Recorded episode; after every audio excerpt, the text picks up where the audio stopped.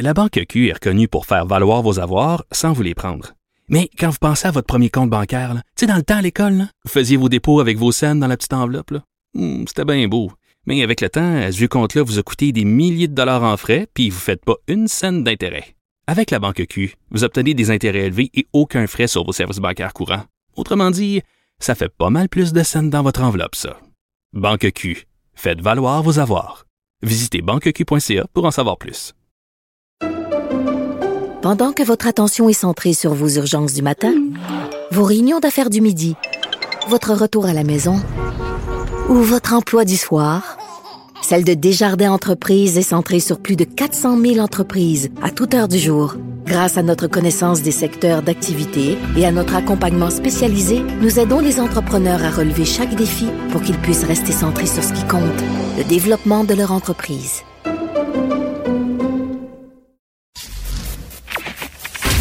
Durocher. Sophie Durocher. Sophie Durocher. Mon nom est Sophie Durocher. Sophie Durocher. Des opinions éclairantes qui font la différence. Cube Radio. Bonjour tout le monde, bon mercredi. On a l'impression que chaque jour, on entend parler de nouveaux cas de discrimination positive, que ce soit des postes qui sont ouverts à tout le monde, sauf aux hommes blancs non handicapés. Euh, euh, Aujourd'hui, on lit dans le journal La Presse qu'il y a des femmes policières qui n'ont pas accès à certains euh, programmes accélérés parce qu'ils sont réservés aux personnes euh, racisées. Euh, et il y a un auditeur de Cube Radio qui vient de m'envoyer une offre d'emploi dans une maison d'édition québécoise qui est réservée aux personnes racisées ou aux femmes ou aux minorités euh, de genre et les minorités sexuelles. Je ne comprends pas pourquoi on continue à faire ce genre d'inclusion. Pourquoi on ne spécifie pas simplement dans les euh, offres d'emploi, on veut les personnes les plus compétentes sans faire de l'exclusion. On peut très bien ramener plus de personnes autour de la table plutôt que d'exclure des personnes autour de la table. Quand j'ai vu, euh, quand je vois ce type d'offres d'offres d'emploi qui font de l'exclusion au lieu de l'inclusion, je pousse un trait découragé. Ben voyons donc. De la culture aux affaires publiques. Vous écoutez Sophie Durocher. Cube Radio. Récemment, j'ai vu passer une campagne de publicité qui est vraiment venue m'interpeller. Je pense que c'est le but de l'exercice, même si je fais pas partie nécessairement du public cible. Alors, je vous décris euh, une des publicités que j'ai vu passer qui est vraiment, euh, qui m'a vraiment interpellée. Euh, on voit une photo d'un monsieur qui est noir. Et sur sa photo est écrit la phrase suivante, est écrite la phrase suivante, t'es noir, tu dois avoir une grosse graine. Fin de la citation, j'espère que je vous ai pas trop choqué. Ben, cette publicité-là vise justement, fait partie d'une campagne de sensibilisation pour mettre fin au racisme sexuel chez les hommes LGBTQ+. Vous remarquerez que dans euh, l'acronyme, il n'y a pas la lettre L, évidemment, parce qu'on parle des hommes LGBTQ, donc on a enlevé la lettre L qui est pour euh, lesbienne. Donc, on va parler de cette campagne-là avec euh, celui qui est à l'origine de cette campagne, Steve Bastien. Il est intervenant social et communautaire chez Réseau. Monsieur Bastien, bonjour. Bonjour, Madame Durocher. Vous êtes un homme noir, gay, mais ce n'est pas vous qu'on voit sur la photo avec euh, cette question-là, mais euh, mais ça aurait pu être vous sur la photo. Pourquoi vous avez fait cette campagne? Et surtout pourquoi la faire de façon aussi frontale? Parce que quand même, t'es noir, tu dois avoir une grosse graine. C'est pas tous les jours qu'on voit passer ce genre de phrase-là dans une campagne publicitaire. Bien, effectivement, je suis noir et euh, comme j'ai choisi de, on a choisi de parler aux hommes euh, d'une façon frontale, comme vous dites, parce qu'il est important de parler de ce sujet-là, de la façon dont on en parle, entre autres dans les bars, dans les lieux de socialisation, et surtout euh, sur les applications de rencontres euh, destinées aux hommes gays, bisexuels, cis et trans. C'est beaucoup ce langage-là qui est utilisé. Donc, pour parler de façon percutante, euh, l'équipe euh, du PERCOT qui est l'agence de pub, et moi-même et l'équipe de réseau, c'est ce qu'on a choisi. D'accord. Donc je comprends. L'idée c'est de dire, ben si on s'en va sur, bon, je, je sais pas comment s'appelle le réseau social, mettons pour euh, les les les, les hommes gays, mais mettons que c'est un, mettons Tinder. Bon, alors si sur Tinder les gens se parlent de façon très crue euh, et parlent de de graines puis de bon il faut, pour les rejoindre, parler ce même langage-là. Ça donne rien de mettre des gants blancs, sinon on, le message passera pas. C'est ça que je comprends. Exactement. Nous, on parle des applications Scruff, Grinder, pour ne pas en nommer d'autres, et euh, pour y être allé. Et aussi, je dois vous dire qu'on a parlé, on a, on a fait des groupes témoins. Euh, on a aussi au programme un groupe de soutien et d'ateliers pour hommes noirs on nous dit, ils nous ont dit ce qu'ils ont entendu, ce qu'ils entendent dans la rue, dans les bars, euh, des fois dans des parties. C'est vraiment ces phrases-là que nous entendons. Donc, on s'est dit, ben, aussi bien les utiliser pour parler directement, franchement, euh, à des gens qui les utilisent parfois sans même savoir l'impact négatif que ça peut avoir, sur la santé sexuelle et mentale des hommes issus des communautés noires.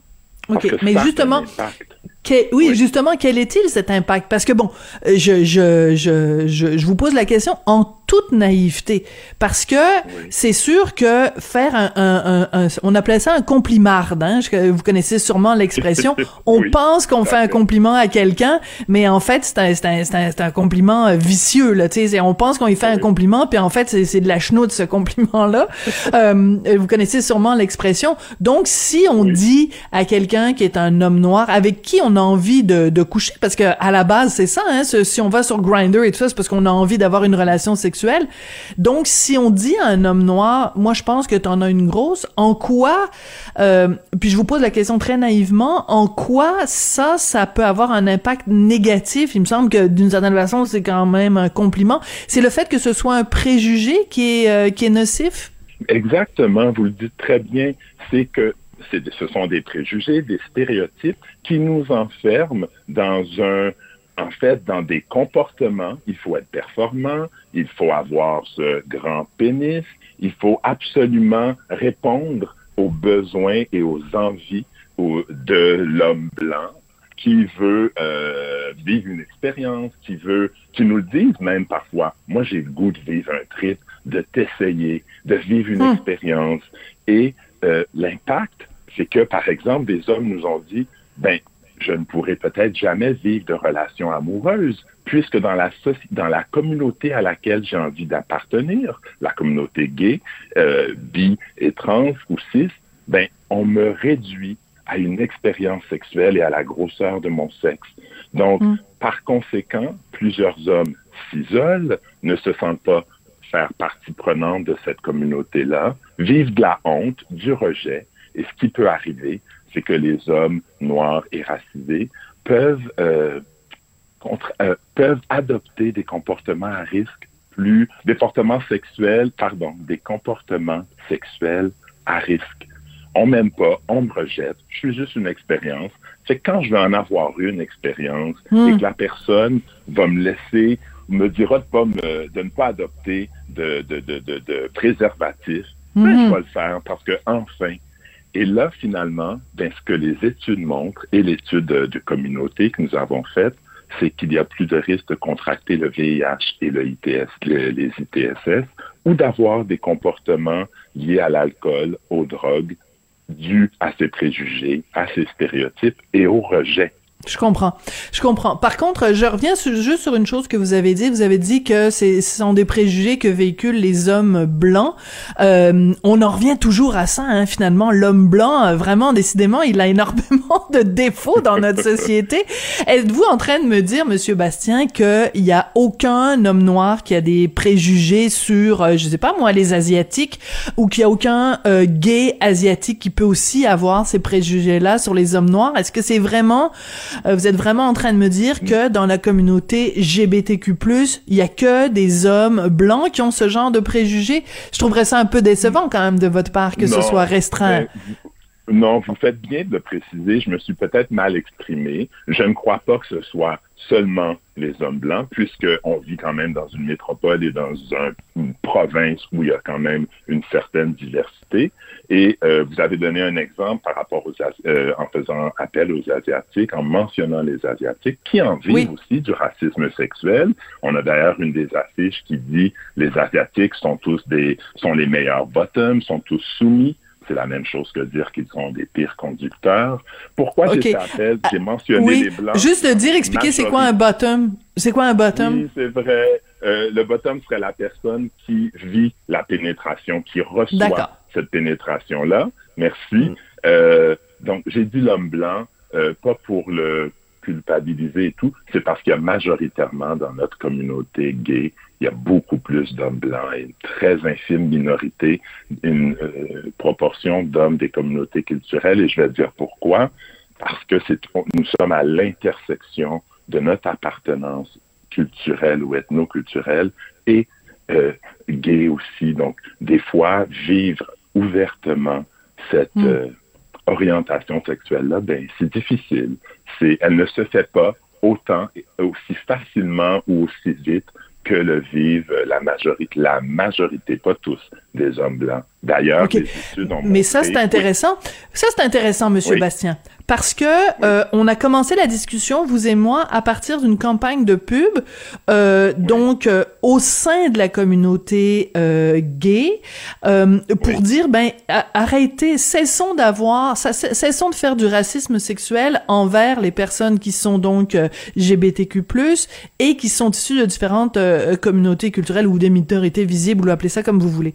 Et là on est en train de d'avoir un autre regard vous et moi en se parlant. Parce que là vous me dites que quand on est, par exemple, noir comme vous, que peut-être que c'est plus difficile au sein même de sa communauté de s'afficher euh, ouvertement comme gay parce qu'il y a des préjugés, là, ça devient aussi intéressant parce que ça veut dire que vous auriez pu aussi faire une campagne auprès des communautés ethniques, euh, auprès de la communauté noire, en disant, ben écoutez, euh, soyez peut-être un petit peu plus tolérants envers les gens qui sont noirs et qui sont gays parce qu'ils ont de la difficulté à faire leur coming out parce que vous avez des préjugés envers eux. Ça, ça aurait pu être une campagne de pub intéressante aussi. Vous avez tout à fait raison et ça se fait. Il y a un travail sur le terrain qui se fait par d'autres organismes, entre autres, euh, qui le font. Et nous aussi, on le fait tranquillement, mais on a choisi, puisque nous sommes un organisme qui travaillons dans la prévention de la santé sexuelle et mentale des hommes gays, et aussi euh, à les outiller euh, pour qu'ils soient épanouis, on a choisi cette fois-là de faire une campagne à l'intérieur de notre communauté. C'est un peu la mission, mais pas un peu, c'est la mission de réseau. je comprends. Et, et, et, moi, je dois, je dois avouer que je trouve ça très, tu sais, c'est une campagne quand même qui, qui frappe fort, là. Je veux dire, c'est la raison pour laquelle on en parle aujourd'hui, là. Si vous aviez fait une petite, euh, une petite campagne anodine, gnangnan, euh, petit lapin fragile, on, on, serait pas là en train d'en parler aujourd'hui. Donc moi, j'aime ça, les gens qui, euh, qui ont du front tout le tour de la tête. Mais je reviens quand même avec ma question, Monsieur Bastien. Oui. OK? Oui. C'est que, c'est important de le dire aussi que dans certaines communautés culturelles. Je vous donne par exemple euh, la communauté latino, ok? On a l'image beaucoup, beaucoup, beaucoup euh, de, de, de, dans, dans euh, au sein de la, la communauté, euh, mais dont des gens qui sont issus de, de différents pays d'Amérique latine. Il faut être macho, il faut être très viril et tout ça. Et si tu fais partie de, je sais pas, mais c'était d'origine mexicaine, ben allez voir tes parents pour leur dire que finalement t'aimes les hommes. C'est difficile difficile parce qu'il y a des préjugés. Donc, mais, mais je veux vous l'entendre dire ça parce que moi, je, moi, je suis un petit peu tannée que ce soit toujours, ah, les, les, les, les blancs qui ont des préjugés. Ben, est-ce qu'on peut le dire aussi qu'il y a des préjugés? bon, je suis entièrement d'accord. Il y en a dans les communautés culturelles, il y en a partout. Euh, il y en a dans la communauté à laquelle j'appartiens et tout qui est euh, haïtienne, pour ne pas la nommer. Mais par contre, je vais vous dire, tantôt, vous avez dit quelque chose d'intéressant.